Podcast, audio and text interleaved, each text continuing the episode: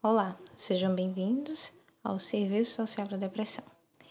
Bom, hoje a gente vai falar sobre código de ética, na verdade, sobre os princípios fundamentais, né? Ontem, que foi 13 de março, completou 28 anos, né? O código de ética, que, lógico, está em vigor desde 1993, né? Pauta o exercício profissional pelo compromisso com os princípios fundamentais, dentre eles podemos destacar o que?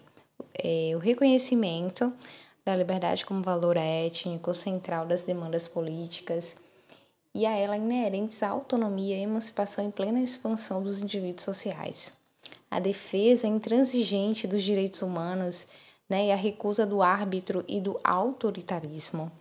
A ampliação e a consolidação da cidadania, considerada tarefa primordial de toda a sociedade, com vistas à garantia dos direitos civis, sociais e políticos das classes trabalhadoras.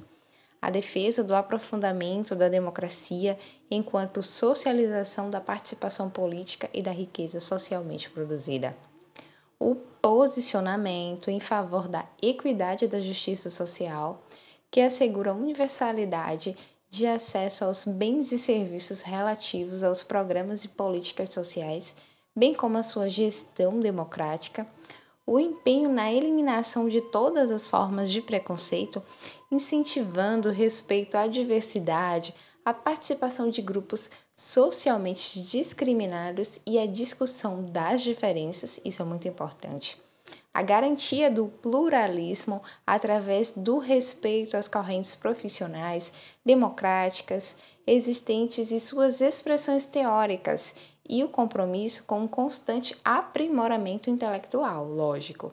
A opção por um projeto profissional vinculado ao processo de construção de uma nova ordem societária, sem denominação, exploração de classe, etnia e gênero, a articulação com os movimentos de outras categorias profissionais que partilhem dos princípios deste código e com a luta geral dos trabalhadores. O compromisso com uma qualidade dos serviços prestados à população e com o aprimoramento intelectual na perspectiva da competência profissional, o exercício do serviço social sem ser discriminado nem discriminar por questões de isenção de classe, social, gênero, etnia, religião, nacionalidade, opção sexual, identidade e condição física. Bom, eu espero que vocês tenham gostado né, desse breve comentário dos princípios fundamentais e até mais.